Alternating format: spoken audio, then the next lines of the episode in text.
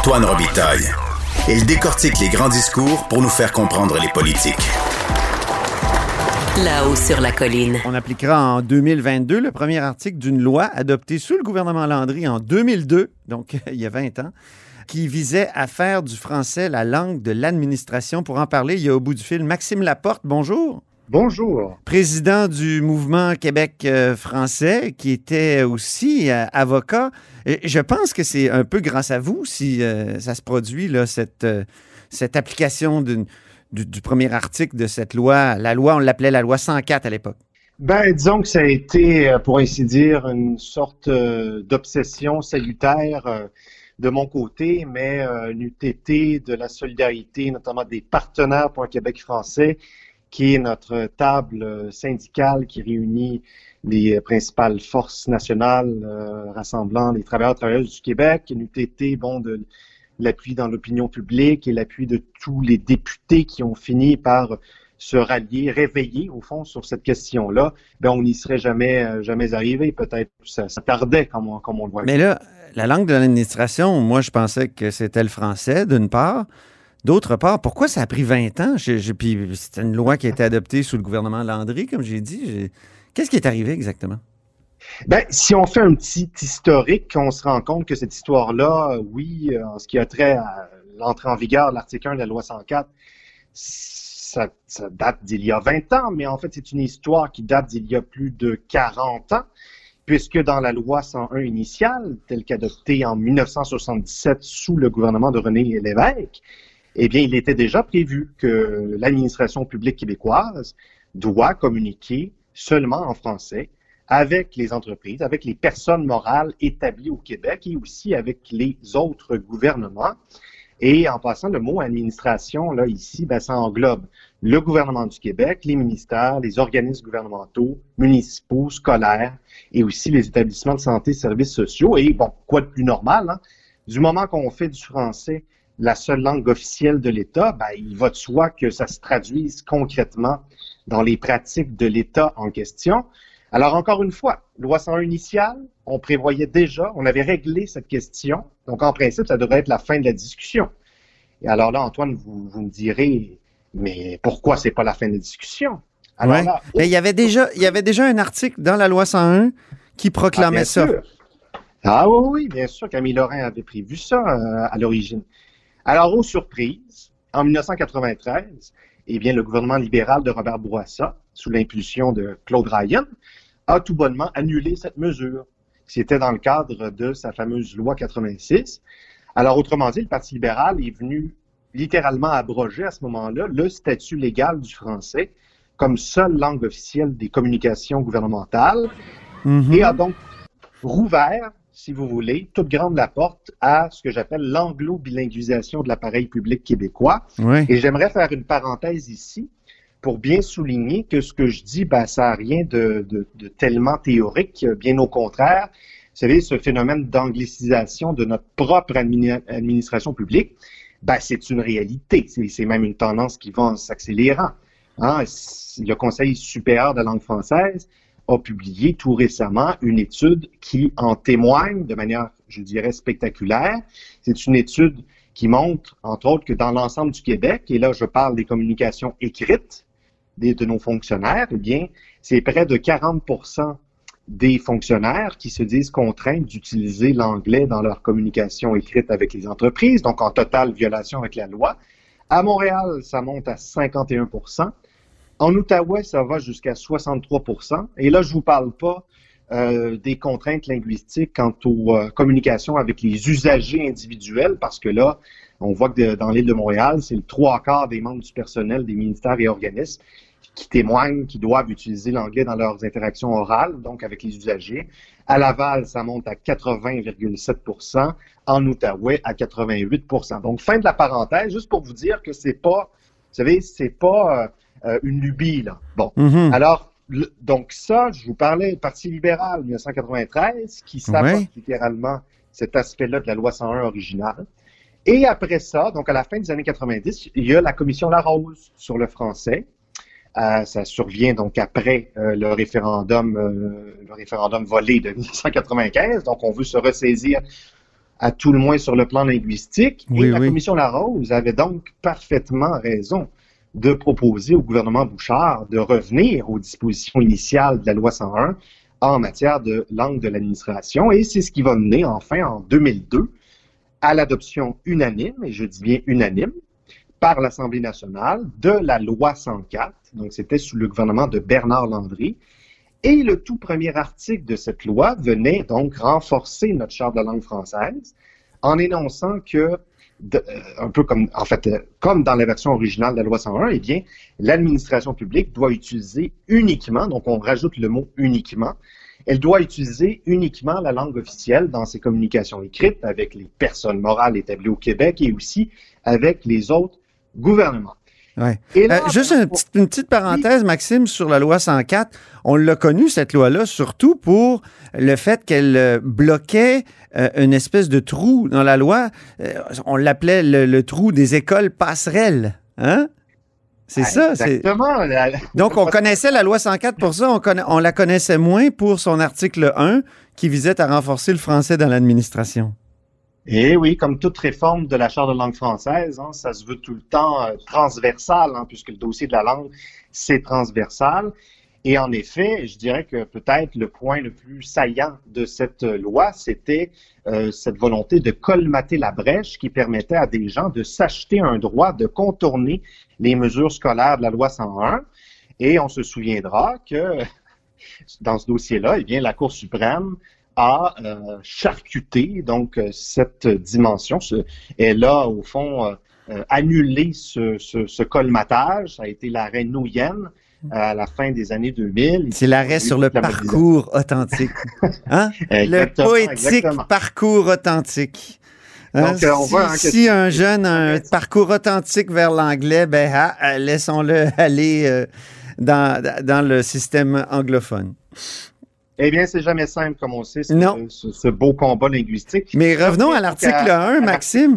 Donc, vous, là, si je me souviens bien, vous êtes allé devant les tribunaux pour forcer l'État à appliquer sa propre loi?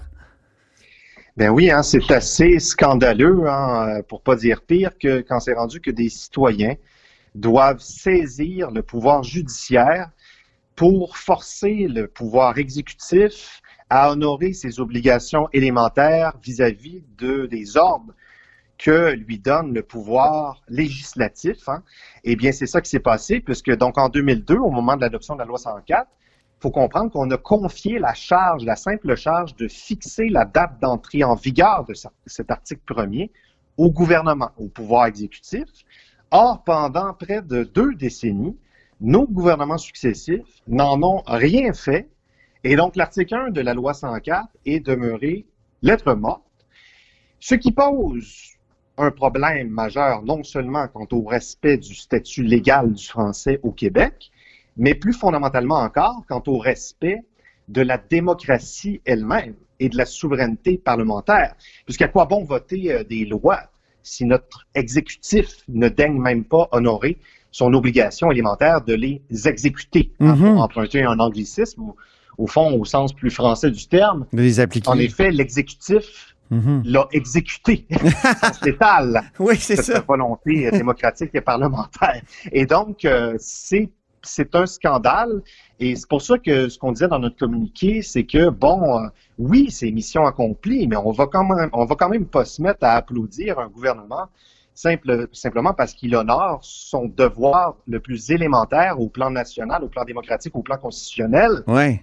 De mettre en vigueur des lois démocratiquement votées. Ça aurait dû être fait depuis très longtemps et je faisais un peu l'analogie euh, avec ce qui se passait au temps euh, des patriotes, au temps de la colonie, où le, vous savez, les, les gouverneurs anglais se, se fichaient bien de, de- des doléances exprimées par la Chambre d'Assemblée. Donc, euh, vous savez, c'est pour ça que nos ancêtres se sont battus. Hein, C'était pour amener le gouvernement, c'est pour, au fond, amener Ouais. le gouvernement responsable. Et dans ça. ce dossier-là, le gouvernement n'a pas été responsable.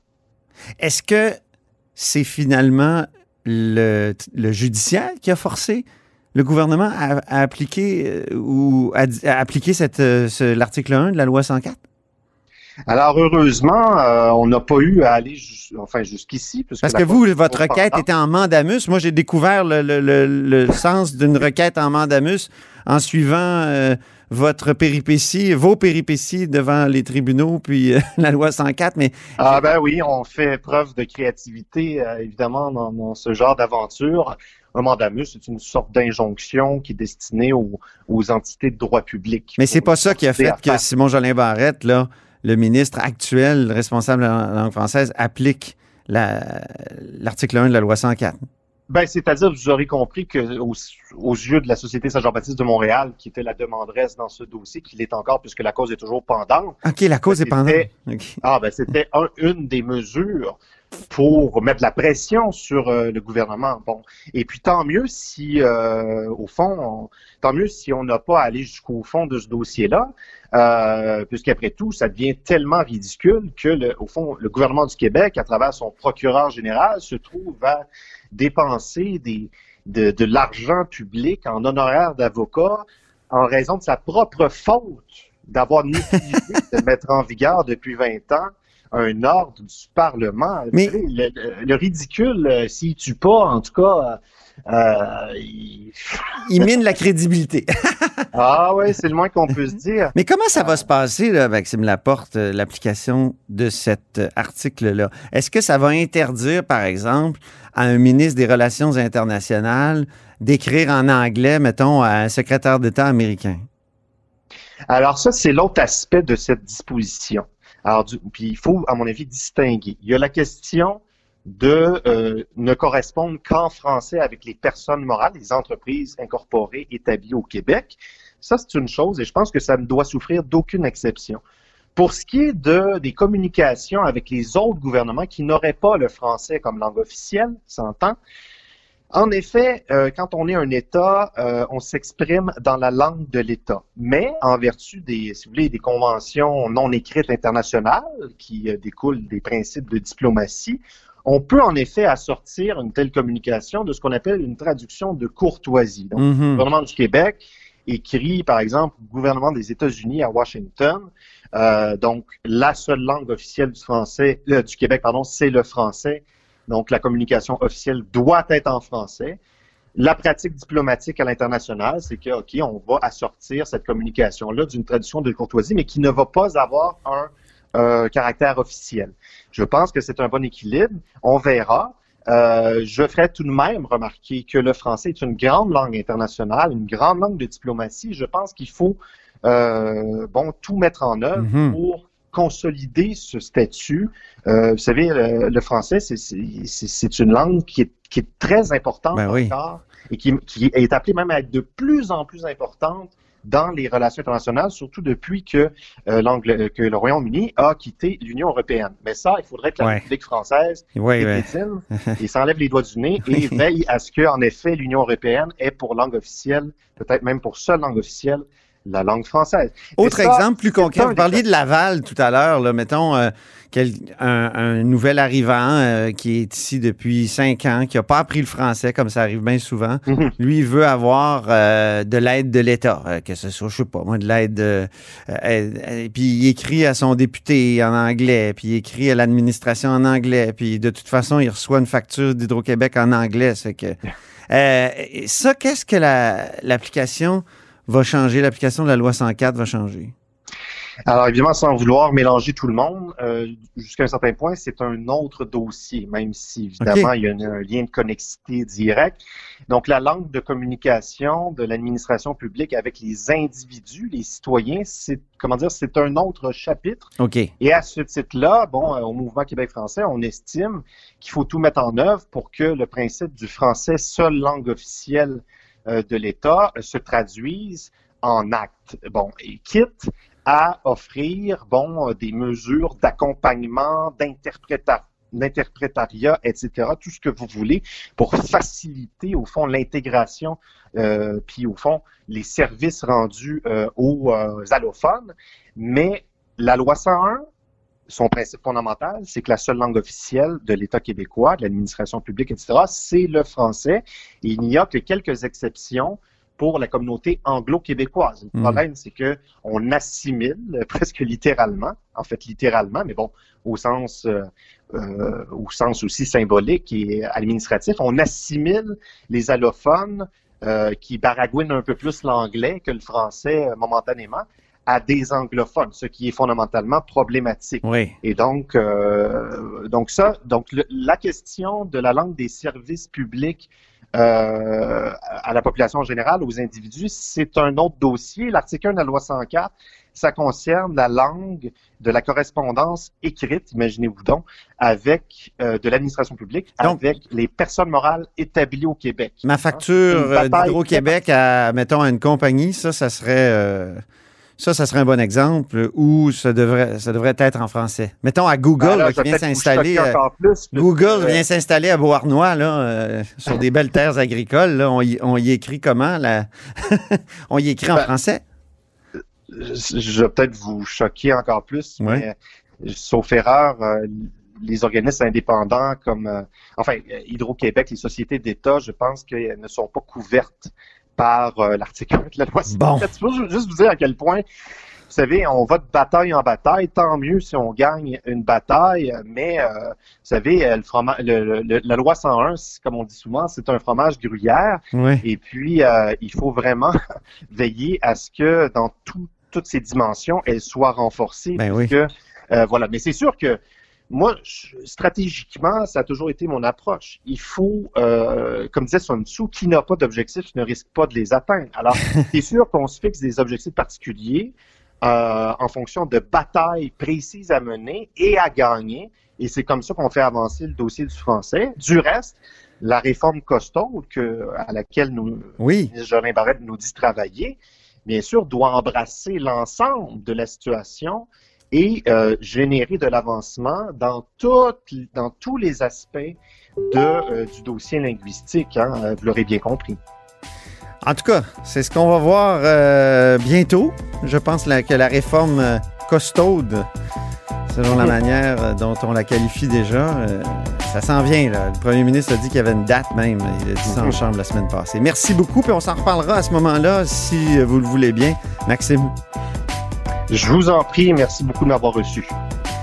c'était Maxime Laporte, le président du Mouvement Québec français.